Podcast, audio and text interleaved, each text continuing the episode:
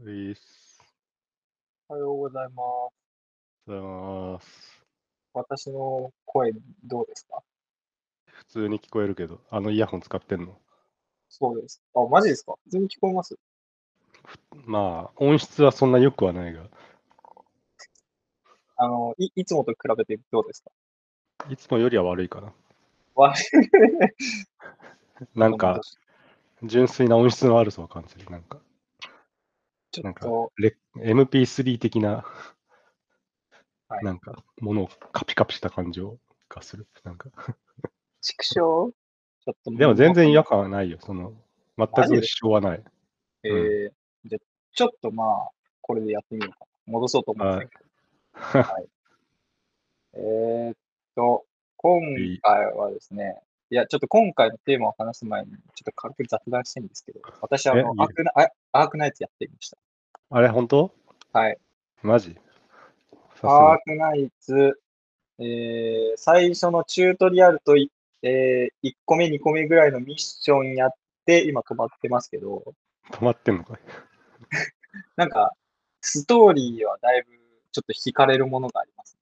はいはいはいはい。せテーマ設定っていうか、世界観が好き。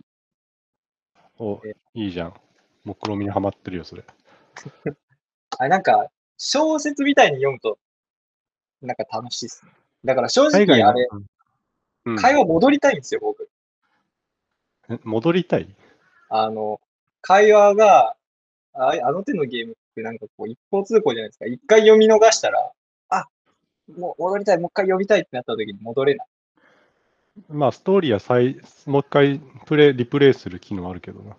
あ、そうなんですか？あ、じゃあ、うんいいか。あと、YouTube の公式チャンネルとか行くと、オはいフィシャルのアニメ PV とかいっぱい上がってるよ。えー、うん。そうなんだ。これもおぬぬめ。ちょっとね、なんかどうなる展開なのかなっていうのはめっちゃ気になる。でもあれ、ソシャゲだから、ストーリー終わりはまだないんですよ。いや、だとりあえずなんかね、第8章で一区切りつくらしいから、はいはい。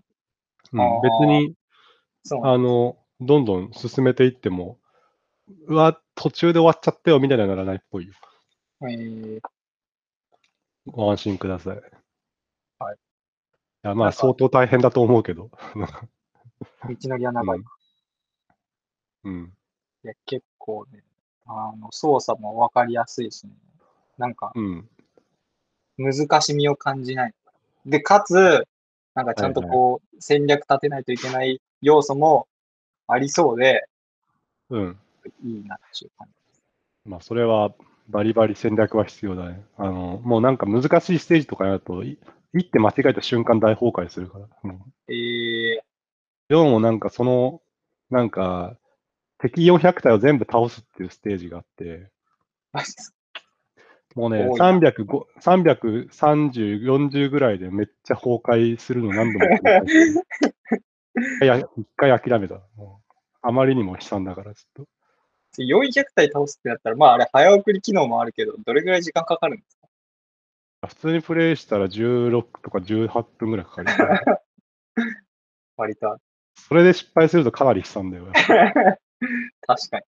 あ、ここまで来たのに、みたいな感じで。マジでね、一手一手がすごい慎重にやらないとね、いけない。マジで。うん。相手の攻撃に対してそう、ここで必殺技を使うとか、ここでこのキャラ入れ替えるとかを、こう、うん。なんかなリアルタイムにこうパパッとやんないと、もうもう負け確定みたいになる。うん。なんか一番はいはいん？はいはい。戦略立てる上で一番意識してるポイントあります？なんだろう。なんかね、てこういうタワーディフェンスゲームっていうのは、敵がどのキャラクターを優先的に攻撃するかっていうのを、なんかヘイヘイトっていう概念で扱ってて、うんヘイトが集中したキャラに敵があのいっぱい攻撃してくるから、えー、それをどう管理するかみたいなことを考えなきゃいけない。それが重要。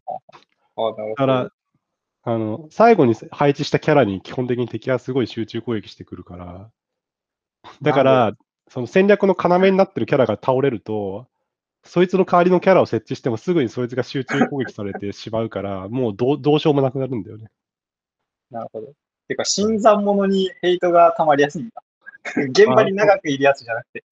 そうロジック的にはそうらしい。あの一番溜まりやすい。あえうんーうんな。なんかね、海外のプレイヤーとか、そういう計算式とか、数学的になんか、なんかぜもうダメージの値とか、キャラクターの移動の物理計算とかを論論文のようにまとめてる人とかがいる。いやアーテナイトはそういう人が多いのが特徴らしいよ。なんかキャラクターの愛を語るっていうよりは、なんかゲームのシステムを語るみたいな。ロジックを語る。そう中国、中国のゲームだから、やっぱ中国にそういう研究者がいっぱいいるらしい。なんか結構頭脳派というか、なんかインテリ多そうなイメージです。そうね。いやー、もうだって、しかも来週からイベントが始まるんだよね。期間限定で、その特別なステージが遊べるっていうやつなんだけど、で、限定キャラも手に入れれるみたいな。限定キャラはで手に入れられるんだけど、それはガチャを引かなきゃいけない。課金。まあ、課金じゃなくてもガチャ来てるか。課金しなくても引けるよ。てかそうだから運が運が良ければ手に入るかも。運が悪かったら課金しなきゃいけないかもっていう。はい。ガチャもガチャじゃなくてスカウトとかですから、ね、なんかあのゲーム全部出てくる用語があの身近な用語じゃないですか。だからそれもなんか結構馴染みやすいというか、あるなとそうだよね。なんか一貫してるよね。そう。普通、ソシャゲだとジェムとか、なんか宝石とかそんな感じで表現するんだけどね。あのゲームは世界観に全部合わせてていいなと思う。そういうの今日もちょっとプレイしてみるしてくれや。というので、まあ、今日一応テーマがあるわけですよ。はい。アークナイツではないテーマが。えーっとですね、まあ、何かっていうと、僕と谷藤さんというか、まあ、ユニバはこの間、えー、インビトロさんからアクティブリスニングという技を伝授してもらったじゃないですか。うん。そうだね。聞きまくるみたいな。で、ちょっとそれを用いて、お互いの好きなものが、えーっと、なんで好きになったかみたいなのを探求するのをやる。はい。のやろうと。やってみたいなと思う。はい。で、結構古い記憶とかって、なんか自分でも発掘できないことあるじゃないですか。なんか、で、ふと思い出して、ああ、みたいな。で、そういう、なんかこう、希少価値、希少価値というか、めちゃくちゃ埋もれてるのを引っ張り出せたら楽しいなと思ってます。ほう。めちゃくちゃ引っ張り出すわけやね。めちゃくちゃ引っ張り出して、もうなんか、こ、こんな記憶が私に？みたいな。なななんだそれ。記憶。だから最初は、ちょっとまず好きなものを思いつきでお互い3つぐらい出して、それについて質問するみたいな。どうでした？はいはいはいはい。アクティブリスニングをこの場でやってみるってことで。じゃあ、そうです。ある。はい、いいと思いますよ。じゃあ、あ好きなもの、谷藤さんの好きなもの3つ教えてください。まあ、好きなものっていうのはどういうものだったらいいんだい？そうですよね。広いですよね。どうしようかな。広い、広いね。くさーじゃあ、好きな食べ物でいきましょ食べ物？はい。えーっと、じゃあね、春巻き。う。マジはい、あるま。春巻きです。えー、あと2つぐらい。あ、二つあげる？食べ物を？えっと、あと2つ。えっと、合計3つ好きな食べ物。そうだな。春巻きはもう間違いないんだけど、じゃあ餃子。ああ、なんか系統が近い。そうかもしれない。そして、あとねははい。あでも、悩みどころなんだよな。おはい。だね、パッタイ。パッタイ？パッタイはタイの焼きそば。なるほど。パッタイ、ちょっと、グーグル。じゃあ、どんなものか出てこない。酸味が、酸味のある焼きそばって感じだね。あー、なんか、春雨みたいな。春雨、まあ、あの麺がね、結構選べるところが多いかもね。うーん。あ、でもなんか美味しそう。うん。なんか今日のお昼に食べたい。はい。前住んでた家のね、家から歩いて徒歩10秒のところになんか店があって、そこで食ってた。すげえ。パッタイ。ありがとうございます。僕も3つ出すとね、えーはいはい。と、うーん、なんだろうな。グミ。グミね。グミ美味しいよね。グミ。食べたい。食べたいよ。グミ超うめえよ。えーっと、あと、うーんとね、しめ鯖。ほい。あとね、うーん、ピザ。いいだね。はい、出ました。お互いの好きな食べ物が。えーっと、谷藤さんは春巻き、餃子、パッタイ。僕がグミ、しめ鯖、ピザ。ここからなんで春巻き好きなのかとか聞いていきたいわけですが、じゃはい。あ最初僕のターンからね。ターンね。はい、ターン制ね。あ私のターンから。俺のターンって言わないか、そこは。俺のターン、ドロー、春巻き。はい。えーっと、待てよ、なんで春巻き好きか探り出したいわけだけど、これ直球でいいのかな？なんで春巻き好きなんですか？えう んはいはい。まあね、これはね、家庭の味ですわ。言ってしまえば。えそう。俺は、店で食べる春巻きはさほど好きなわけではなくて、ほ買ってあくまで我が実家で作られる、生み出される春巻きが好きなわけです。うほうほうほ母直伝レシピで作られる春巻き。う。なるほど。はい。じゃあ、何でもかんでも春巻きが好きというよりかは、家で出される実家の味の春巻きが好きといそうだね。う。なるほど。ちなみに、その実家の味みたいな春巻き以外で何かあるんですか？いや、正直、いくつか分類はできるんだけど、はい。なんだろうな。これ難しいのがね、実家の春巻きの写真が今あるわけではないからね、差別、どう差別化されているのかっていうの説明がまず難しいんだよね、これ。具、具とか？まあ、具がまず違うね。ああと、あと、大きさ？具と大きさが違う。あと、皮の厚さ。大きさというあたり皮の、ほうほうほ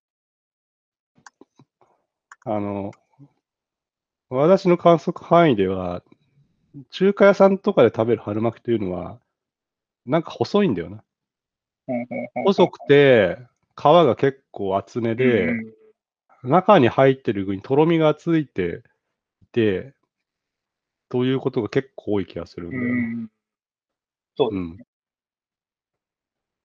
実家の春巻きは、まはずい、太さが、一般の店で食べる春巻きの3倍ぐらいの太さがあり。そして皮が非常に薄い。薄いんだ。ささらに、具材にじゃがいもが入っており、とにかくお具がパンパンに詰まっている。おすごいボリューミーなこのそう。これを味わうことができるのは、実家以外ありえない。あーなるほど。えっとね、春雨とかも入ってる、確か、実家のほうほうほう春春巻きにはね。そう。じゃがいもと春巻きと、あと何入ってたかな。だからその、春巻きの中身だけでもおかずとして成立してしまうという、はいほうほうほうほう。うん。これを実家で10個か10 20個とか一気にあげてめっちゃ食べる。めっちゃ食ってたね。若い頃。だからそ、あれですよね。よくこう、母が家庭の料理作ってるシーンって、なんかこう、味噌汁こう作ってるみたいな、カレー作ってる、肉じゃが作ってるみたいなシーンが回想されるけど、谷口さんの場合はこう、春巻き巻き巻きしてるというシーンが流れる。そうだね。春巻きだよ。今日は春巻きやで。もう狂気乱舞ですわ。ただあまりに、あまりにそれをちょっとい家に言い過ぎたせいで、実家帰るたびに春巻きの可能性が 発生するという感じになりました。なるほど。ありがとうございます。いや、だいぶ春巻きの解像度上がったけど、なんかちょっと、あれだな、なんか、なんか深く、まだ何かこう、発掘できていない気がする。なんか、なんかないか。うんまあ、そもそも春巻きっていうのがどれだけポピュラーか俺はあんま分からんのだから、少春なくとも餃子よりは、餃子よりはみんな食べてないだろまあそうっすね。春巻きって確かにどこで食べるんだ、いつも。自分。う。いや店以外なくない？家で作る？春巻き。いや、作んないっすね。うなん、か、給小学校の頃、給食で出てきて、うめえなって思ったみたいな。うん。そんぐらいだな、もう、ここ数年食べていないかもしれない、春巻きを。そうか。あれかな。ちょちょっと、もう少しちょっとこう、深掘りしたいけど、えーっと、な、谷藤さんのお母さんはなんで春巻きが市販のものと比べて3倍でかくて薄い皮を使ってご飯パンに入れるんでしょうね？それは聞いたことがない。なんでそういう作り方になったのって聞いたことない。なんか、うん。まあ、なんうん覚えてないだろうし。確かに実はこれ、脈々と続いてるのかもしれないです。うーん、そうかもしれないけど。谷藤さんのお母さんも、そういうものを食べさせてもらって、あ、谷藤家の春雨ってこうでないとダメなんだ。なるほどね。まあ、その可能性はもちろんある。今度、今度聞いてみるか。じゃあちょっと春雨に限界感じたんで次餃子いきます。えーっと、じゃあ次餃子は、えーっと、なんで好きになったんですか？まあ、これも実は実家なんだが、マジか。まあ、経緯は春巻きと同じで、はい家の春餃子とよその餃子があまりにも違うっていう話。これは。はい。は春巻き以上にね、差がある。これは。餃子なかなか差を出すの難しいと思うんですけど。春巻きは言ってもさ、市販の皮を使っていて、別に皮から作ってるわけじゃないから、ああの、そんなにね、家庭間での差みたいなのはそんなないと思うのよ。その、うん店と家庭は違うけどね。うんただ餃子に関しては、もうこれは皮っていうよりも圧倒的に具の個性が強い。ポイントとしては、にニラを尋常でなく使うので、もう緑。緑緑色の餃子を作る。という、はい餃子切ったら中がもう真緑みたい真緑ってほどではないし、皮も別に緑ではないんだよね。な。ただ、なんかすごい緑寄りだなって気持ちになる感じ。なんか透けて見える。緑が。なんか、あの、ナメック製の餃子みたいな、なんか。ピッコロそなるほど。う。そう。でも、はい。その、そのね、ニラ満載餃子が好きでたまらないんですわ。おーうなるほどん。ニラって別にシャキシャキしてるとかじゃないですよね。なんか。うんいや、あの、ちゃんと火通してるから、シャキシャキはしてないね。あうん。あのどっちかっていうと、なんかニラレバとかに近い感じ。あ、はあはあはあは食感としては。うん。あ。なるほど。もうがっつり火が通ってし、しっとり食ったりしてる感じだね。なるほど。、でで、ただ、それをめちゃくちゃに刻んでいるっていうか、ミキサーにかけてるんで、ニラを。そう。もうね、ほほ香りがするわけですよ。ああ、美味しそう香ばしさを引き立てるのに一役買っているわけ。なるほどね。そう。これはけど結構、あれですね、臭くなりそうですね。うーん、まあまあ、そういうのはね、考えない。考えないことにしてる。なぜなら、実家で食べるから。なるほど。あすごい。実家で食べるがゆえに、そう、後のことを考えずに済むというのが、やはり実家飯の強みなのではないか。と私は思いますね使ってますね。そう。何を投入しても許される。すごい。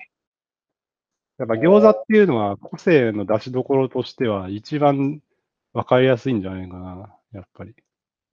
そうっすか？カレーとか思い浮かびますけど、そのあたりう。ちか、でうちカレーはもうなんか超スタンダードになんかバーモントカレーをもうほほぼ箱に書いてある通りに作るだけだから、カレーは普通なんだ。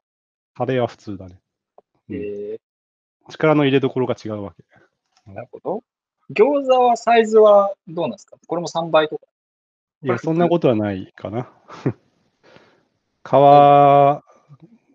皮に、まあ、やや具パッパン気味かな。でも、具をできるだけ入れたい派なんだよね、とにかく。なるほど。これ、餃子作るときは、あれですか？家族みんなで餃子作るでーっつって、こうみんなでこう、具をこねて、皮に巻いてみたいなワークショップするんですか？ああ、するよね、それは。やっぱりおーうん。皮はね、やっぱ包んでる間、無心で包み続けることになるから、なんか、瞑想に近いかもしれない。なんか、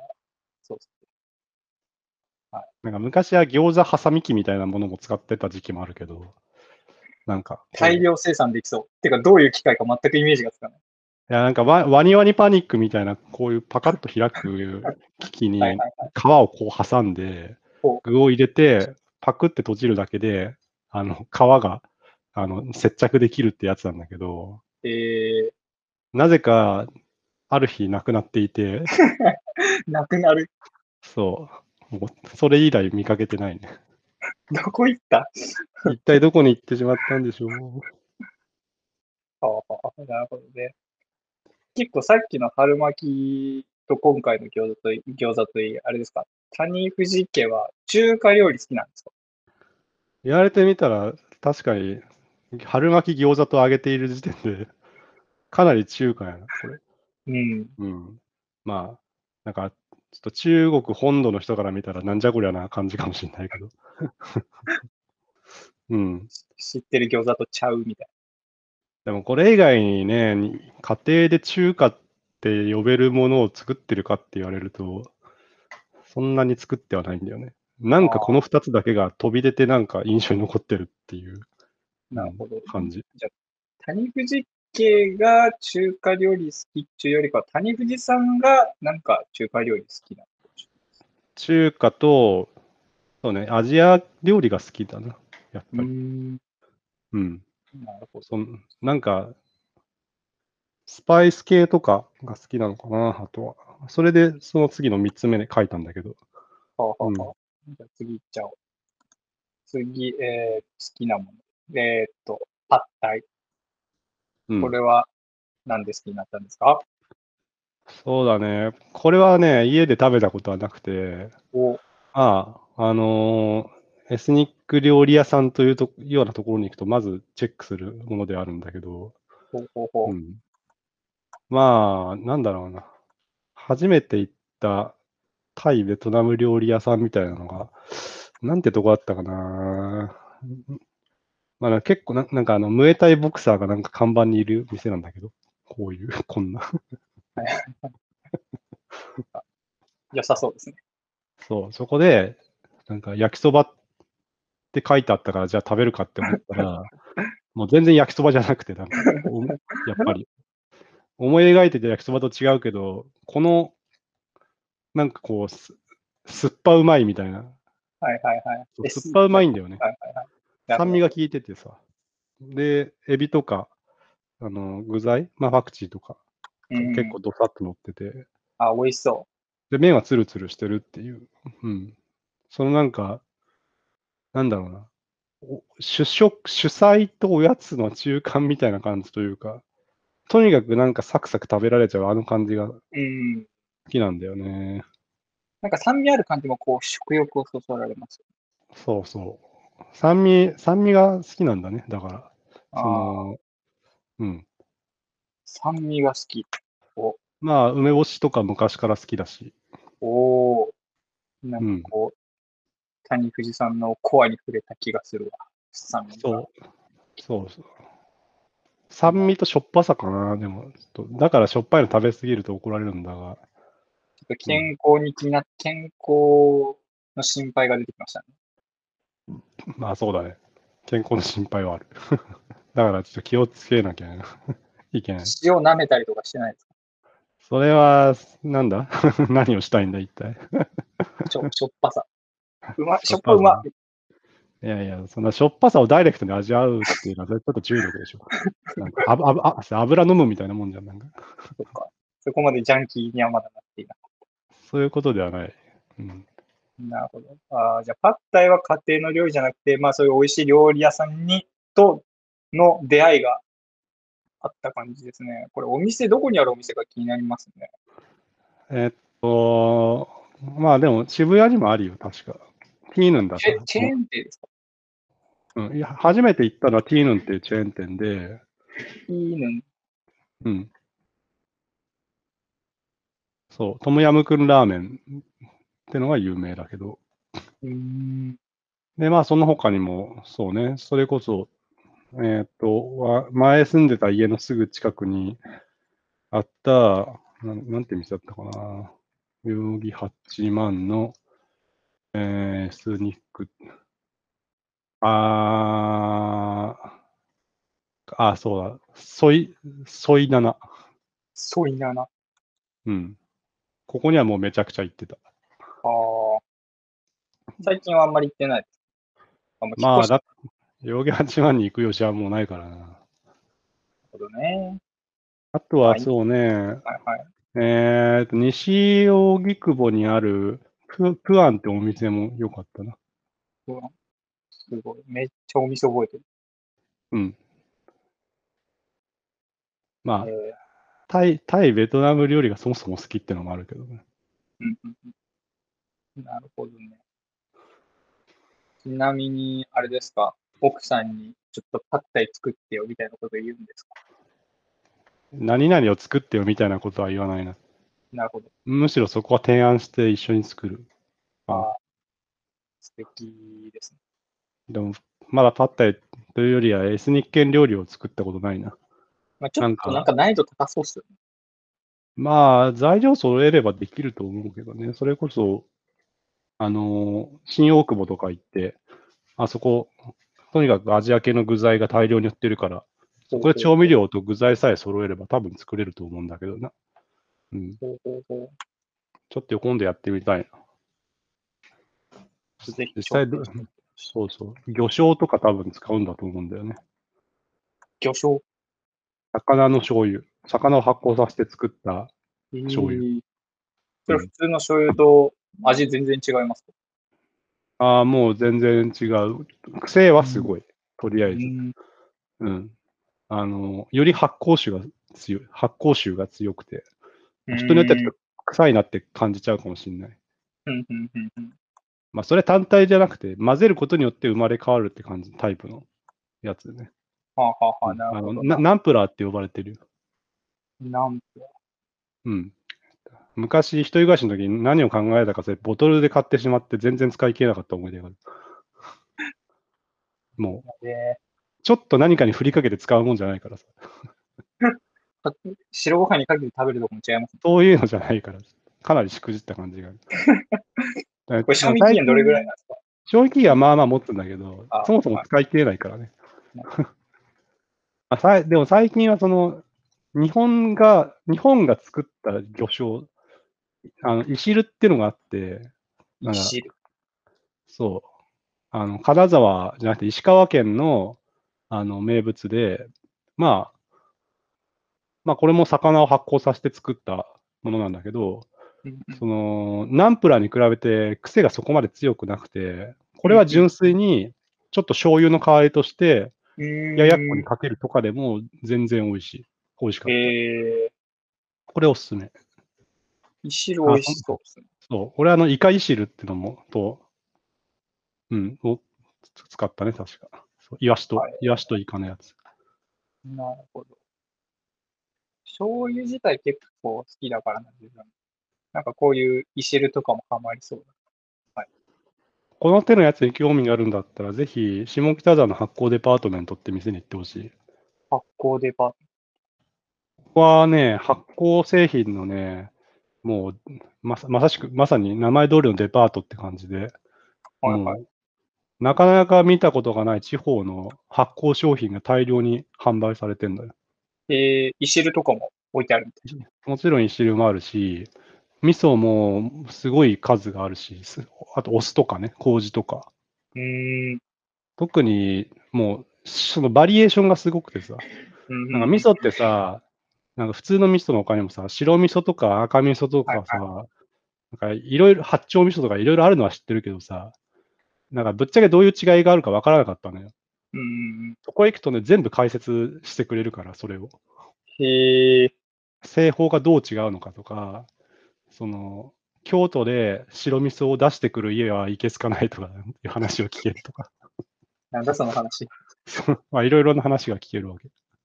えー、あれですか？なんか入場料かかったりする系ですか？いや、全然かかんない。あーもう普通にデパートなんだ。うん。ちちなみにレストランも併設してて、発酵料理が食べられますよ。ああ。いい。うん。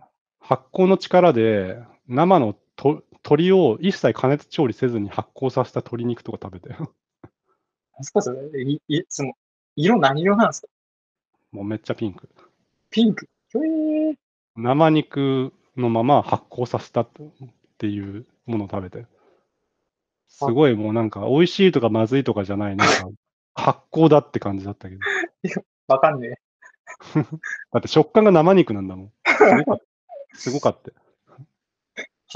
本当に食べれるの？ちょっと気になるな、それ。まあ、とにかく面白いんで行ってみてくれ。ここは、あの、他にもいろんな面白いお店が密集してるから。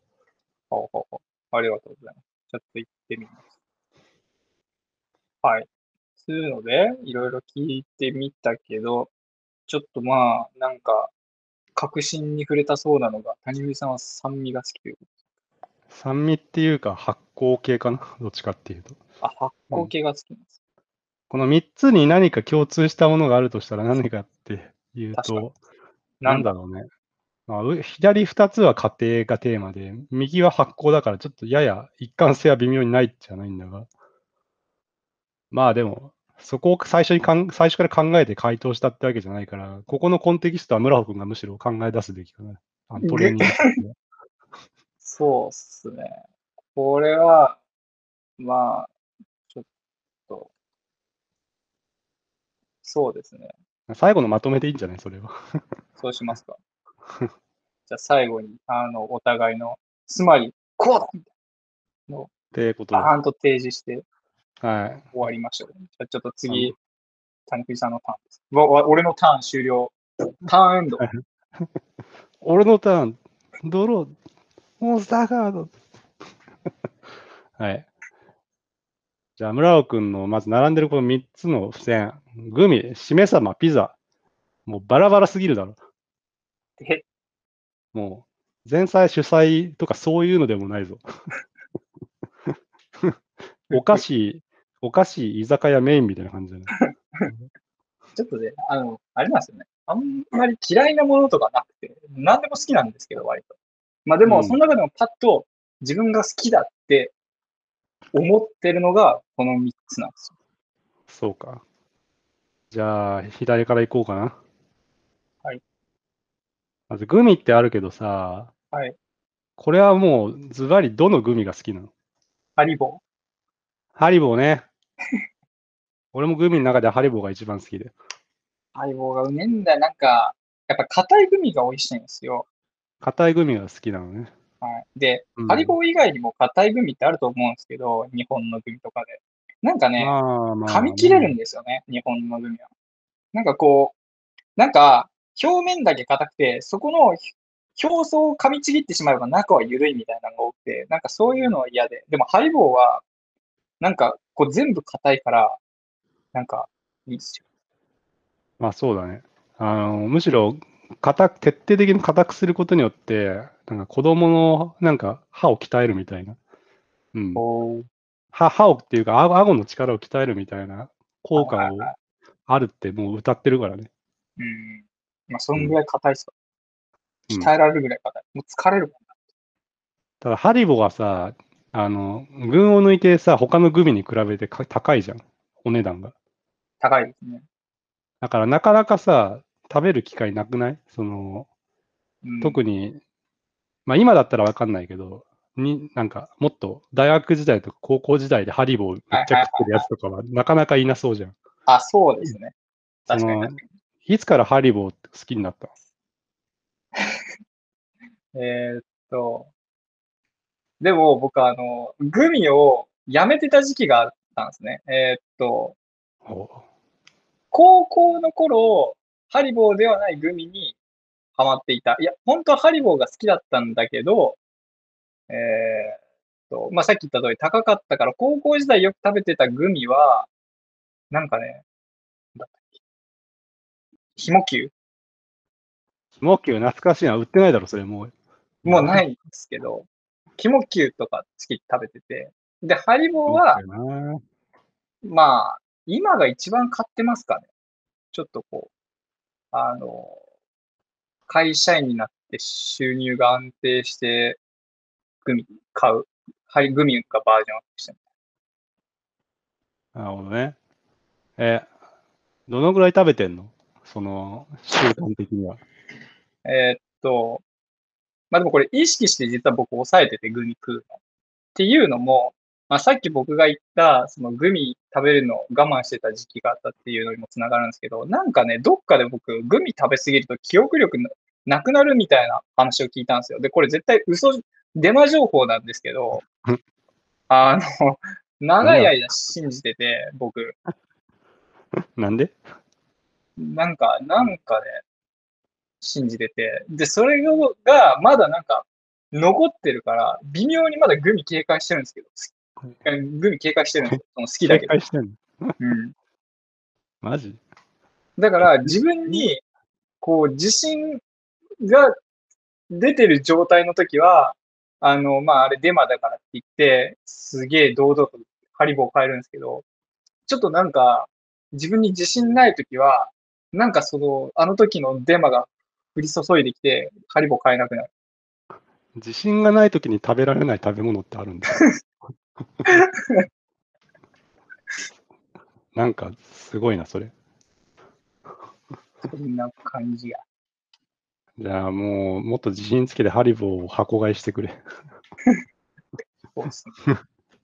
うん。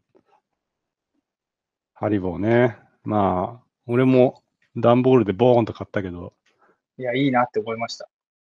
ハリボーほぼセールしないからさ、あの、すごい、ごく稀に、その輸入商品で、賞味期限切れが近いとかの理由でた大量放出される瞬間があるわけ。はいはいあのね、そこを逃さずにゲッそこを逃さずにゲットする方がいいと思ってる。なるほど。うん。前回買ったハリボーはまだあるんですそうね、賞味期限がまだ来年のやつは残ってるね。おー、ちょっとね、なんか、はいはい。ハリボーを布教しようと思ってね、あの、買ったって部分もあるんだけど、ちょっと、あえコロナとかで会えなくなっちゃってるから、早く会えるようになってみんなにこうハリボーを配りに行きたいわけ。うん。あの、住所に届けてもらってもいいですよ。いや、それはだるい。ハリボーの箱に直接札貼って送ろうか。もう、それだったらいいよ。もう受け取った瞬間開けて食ってくれ。いや、だからハリボーの工場行きたかったんだよな、マジで。前、オーストリア行った時。そんな、あ、オーストリアにあるのか。ハリウいや、別に工場自体は世界中にあるんじゃない？その、うん本社はドイツだけど、ほうほうほうほう。ハリボー工場で、ハリボー生産してるところの見学とかできるかわからんけど、まあ、とりあえずなんか見学コーナーみたいなのがあって、大量のはいろんな種類のハリボーが置いてあるという噂は聞いたからさ。すごいいいな。こう、お菓子工場見学したいっすよね。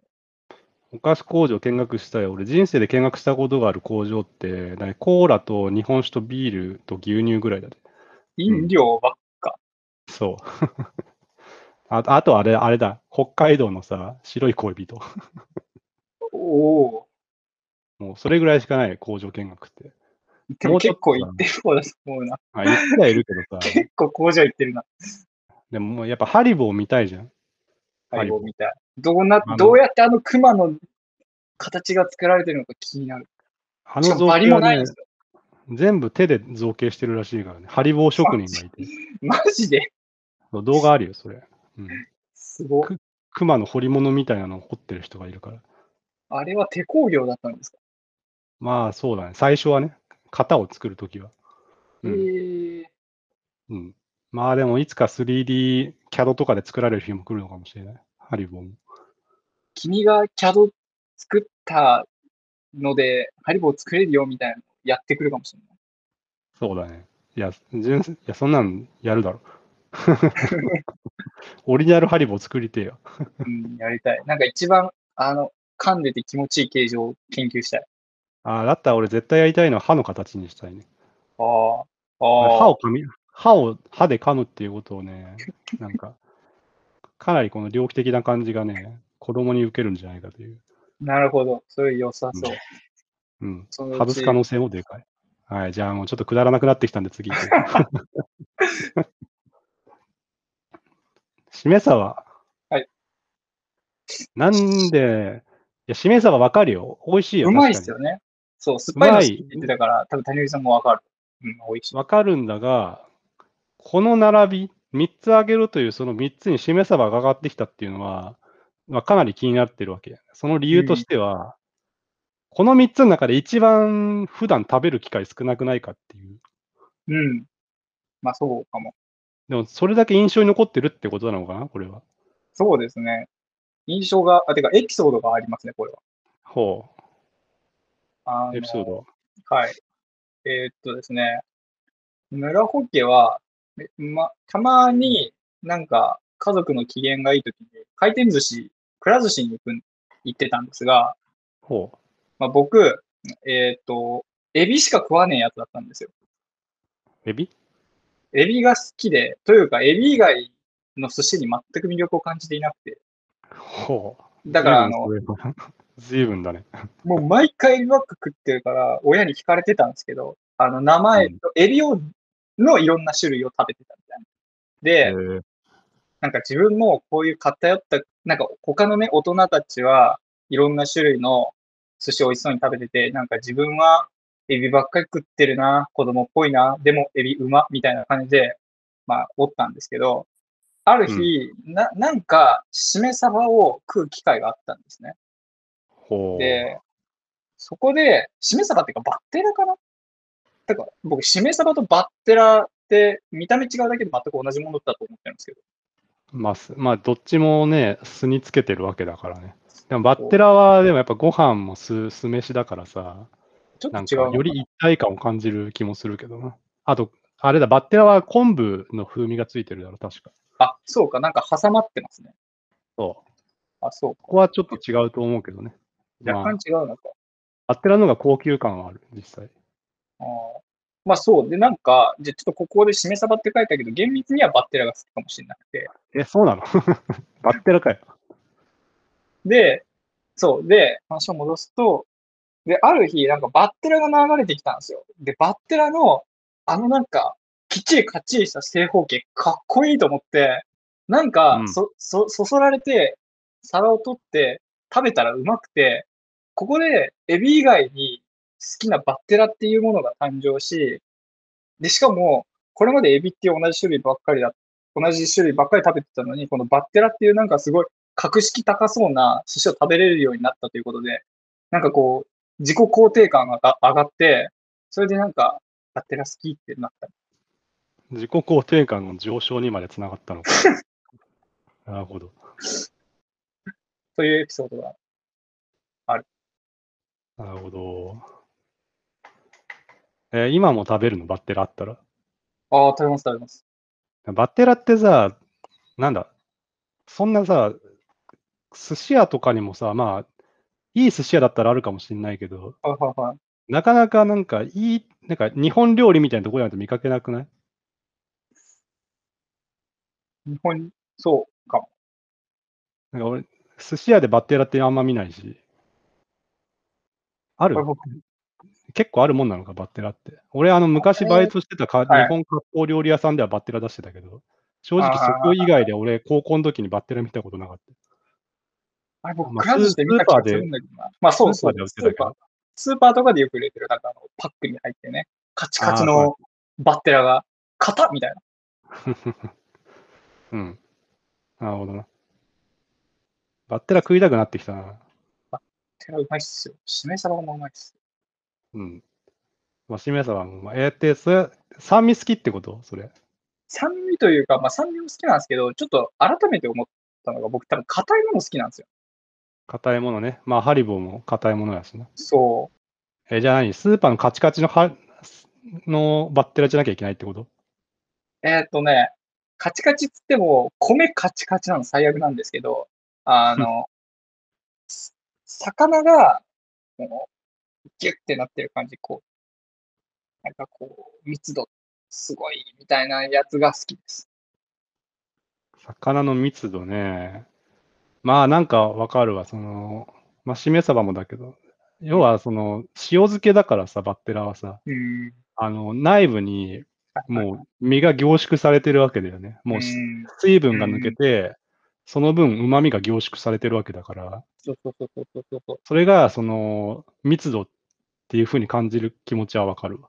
そう。で、その、口に入れて噛むことで、こう、それがなんかほぐされて旨味が染み渡る。なるほどね。いやー、バッテラ食いたくなってきたな、これ。でなんかこう、酸味が、こう、口の中に残ってる時に、こう、熱いお茶を飲むと、幸せだな、みたいなるほどな。なんか家族もバッテラ好きだったの？ちなみに。いやな。そん家族はそうでもなかったです。そうなんだ。みんなそこバラバラだった気がします。えーえ、どういうのが好きだったんみんな。えーっと、何のだろう、まあ、うちのい家の人、あんまり偏食家いないんですけど、ただ、はとりあえず母親がガリめっちゃ食うっていうのをすげえ覚えてます。ガリこのガリか。人めちゃくちゃガリ食うみたいメインじゃねえんだ。他の人は何好きなんだろうな。あまあ、妹、いや、弟が、かっぱ巻きとか、えー納豆巻きとか、巻く系好きでよく食ってたというなるほどね。かな。まあ、村尾家は個性豊かっていうことでね。もう何者にも縛られないわけだ。そうしめ鯖ね。まあ、ここまで本当に一応、硬さという点が共通してるわけだけど、ちょっとピザ行ってみようか、じゃあ。ピザ。ピザは、ピザはですね、これはね、あれですよ。これもエピソードがあって、うん。えー、実はユニバ関わってるんですけど、ほうあ、あは、何スピ会のこと？スピ会。スピ会っていう、うちの会社って、ピザと寿司が出る謎の集会があるじゃないですか。あります。まあ、正確にはかつてあったんだけど。今はちょっとなんか、ふわ、なんかこう、お、なんかよくわかんない感じになってるけど、で、まず、僕の、それまで持ってたピザっていうものの印象は、これはもうね、もうパーティーでしかお目にかかれないものっていう、あの、うん。食べ物で、で、やっぱこのピザが、を食べるっていうのは、まあ、特別なタイミングだったりしたんですよ、僕の中でね。で、なんかたまに、小学生の頃お金持ちの友達ん家行ったらなんか、普通にピザボンボコ出てきて、こいつんちマジやべえみたいな、思ったこともあるんですけど、はあの、まあ、そういうピザが、なんか僕が勤めた会社で、なんか、寿司と一緒に出てきて、あれ？なんか、ピザとの距離感が違う。この人たち、僕と、みたいになって。ああ、確かにな。で、そこで、ふと、あ、ピザって、パーティーじゃない時でも食べていいんだってなったんですよ。あの、まるで、あの、キルアが頭の中の針に気づいて抜いたみたいな。そんな衝撃？もう、そんな、そこに気づくほどに。で、で、あの、まあ、そこから自分でピザ食べたい時にピザ注文するようになって、まあ、だいぶ好きになったって感じですね。はあ。笑いまさか、そんなね、ああの名シーンばりに衝撃を受けていたとはね。そう。実際、俺もあそれは思った。ピザってなんか非日常なんだよね。そうそうそう。とアメリカだったらこうね、やっぱなんか一日、もうピザ頼んでパーティーなんてのが常識かもしれないけどさ。うん。やっぱどこ、どこか何か、みんなでなんかでかいものを取り分けるという、その一体感も含めてパーティー感を感じていたんだから、うんそうですよあそういう機会がね、そう。うん。いや寿司とピザ会なんていうわけのわからない会を開いてくれていた会社に感謝ってことだよな、これは。いや、本当にね、どん、などんな文化？ちなみに、その、ピザを頼みまくっていた友達っていうのは、はい。どういう、どこのピザを頼んでいたの？ドミノ？ドミノだったかな？で、なんかしかも丸いピザじゃないんですよ。四角いピザなんですよ。四角なんか、クリスピー系か？クリスピー系で、すげえ取り分けやすかったんですよ。てか、みん、なんかもう、しかもちっちゃく四角に切られてるから、もう遊びながらつまみやすくて、なんかめっちゃピザ使いこなしてる、この家みたいな。使いこなす。なんだよ、この四角いピザ。でもすげえ、なんか、この場にフィットしまくってるみたいなんで、はあ、なんか すげえって思いました。あ、なるほど。しかもその、そいつのい、その子の家、あの、冷凍庫引き出したら、ピノが、なんか業務用みたいな感じで、なんかあのうん。箱に入ってなくて、うん、ごとで、あの、透明の袋の中にバーって入ってるんですよ。え、業務用ってこと？それ？業務用なのかな？なんでこの子のピピノこんなあんの？みたいな。ピザ出てくるし、ピノいっぱいあるし、やっぱすすげえわ、ここ、みたいな思ってました。え実際金持ちだったの？そのその家は？実際、確か金持ちです。はあ。なん、その金持ちのイメージ完全に固まってしまうじゃん、そんなん。いや、うんそうですよ。もう、ショックですよ。もう帰 帰りたくないみたい いやー、面白いな、それ。そうか、ピザな。えー、ちなみに今、ピザ頼むとしたらさ、はいどういう味頼む？な。えーっと、そうっすね。あれ、好きなんですよね。このケチャップ。ケチャップ？ケチャップ好きで、あの、うんなんで、こう、トマトケチャップいっぱい乗っかってるやつ。そしてト、マトップね。サーミがいっぱい乗ってるやつ。なんて名前だったっけな、それ。なんだっけ、これサ。ラミとトマト系のピザでしょ？そう、そんなにね、あの、グレーの高くないピザなんですよ。割とうん。安く買えるやつ。で、それになんかちょっと辛いやつをかけて食べるっていうのが最近お気に入りです。なるほどね。えど、どこで頼むの？宅配でしょ？頼むとしたら宅。配、主に宅配で、でも結構お店決めてるっていうよりかは、もう家の近くのピザ屋みたいな感じです。あ、そうなんだ。うん。え、それどこ？なんていう店？で、ドミノピザ。あ、ドミノなんだ。何それ、取りに行くタイプ？自分で？えーっと、まあそこはその時の僕のあのお金の事情によります。お金しようね。なるほど。今ちょっとあれだから取りに行こうみたいら取りに行けばって、1枚の価格で2枚買えるじゃん。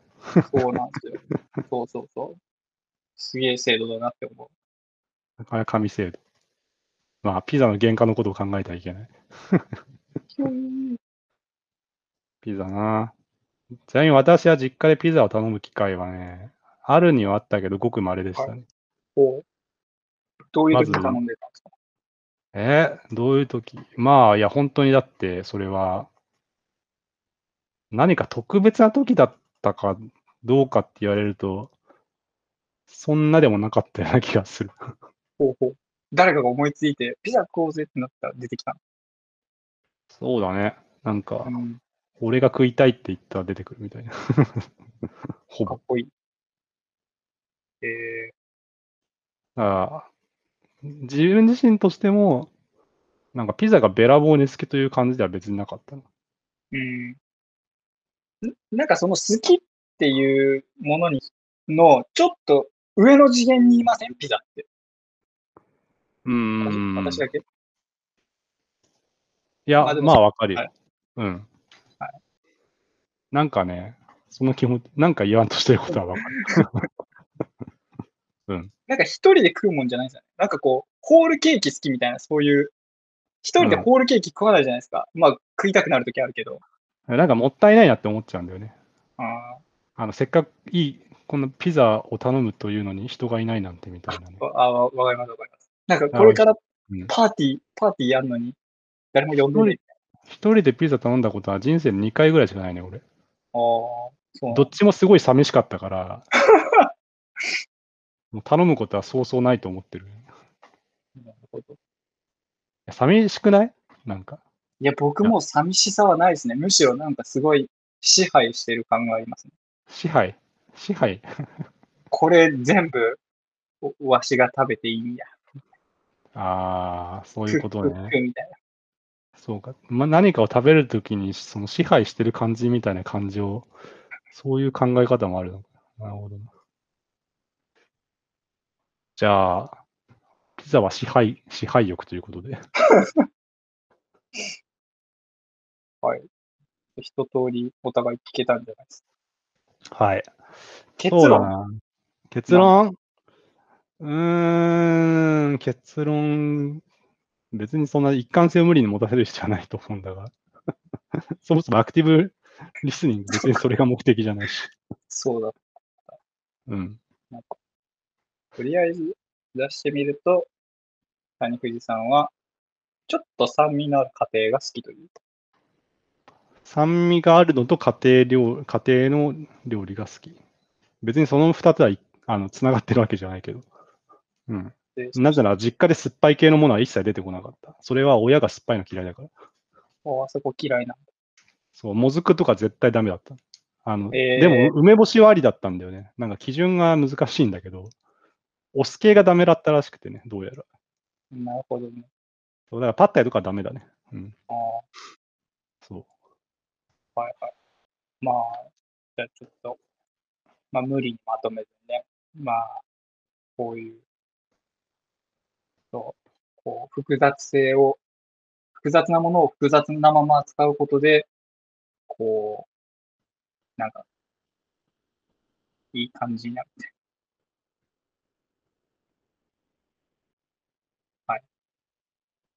どうした？じゃあどうした？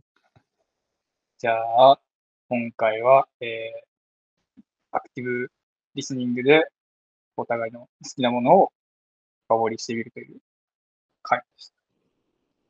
来週は、何ですか？なんだろう。うーん。まあ、ていうか、コーチングの話はどうなったんだ？コーチングね、まあ、今、あの、絶賛コーチとコミュニケーション取り中なんですけど、なんあ、そうなの？かね、まあ、まあ、話せるっちゃ話せるけど、そんなにまだみたいな？なんかこれコーチされてんのか、俺みたいな気持ちになってるけど、まあでも、ポジティブな効果は出てるから、ほう。なんかそうなんだ。まあちょっと話せそうです。じゃあ話してくださいよ、それは。じゃあ、話します。うん。ぜひ。来週はコーチング、コーチングの話。ほい。コーチングの話お願いします。はい。じゃあ、今週は以上。ありがとうございました。ありがとうございました。ほお疲れ様です。い。お疲れ様です。